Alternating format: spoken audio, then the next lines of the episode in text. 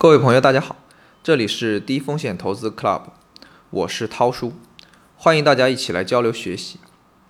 这一系列的课程主题，我们来讲基金套利。今天先来说一说什么是套利。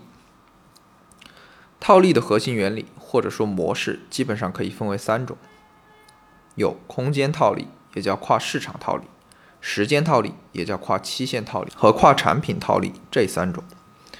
为了方便理解。我们来一起听一听下面这三则小故事。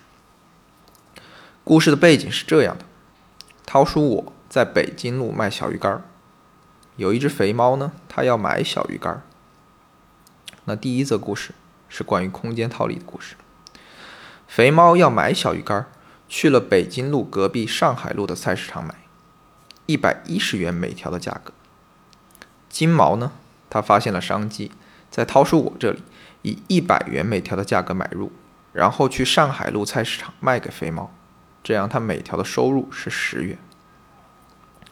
金毛这里利用的空间套利呢，指在一个市场上低价买进某种商品，而在另一个市场上高价卖出同种商品，从而赚取两个市场间差价的交易行为。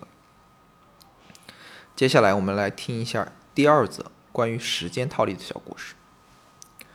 肥猫这段时间要吃的小鱼干已经买够了，考虑到春季是禁渔期，不能捕鱼，于是购买三个月后到货的小鱼干，一百四十元每条的价格。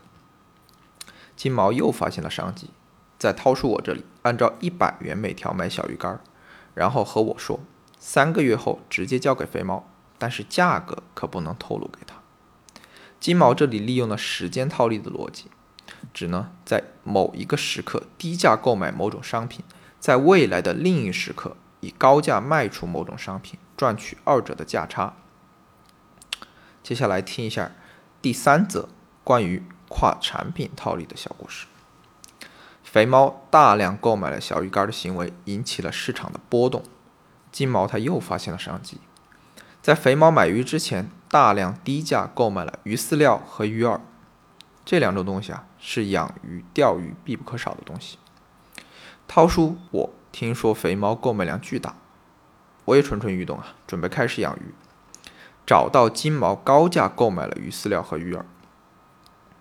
金毛这次套利的成功，在于他敏锐地发现了鱼和鱼饲料以及鱼饵的关系，利用了两种不同但是相互关联的商品之间价格的差异进行套利。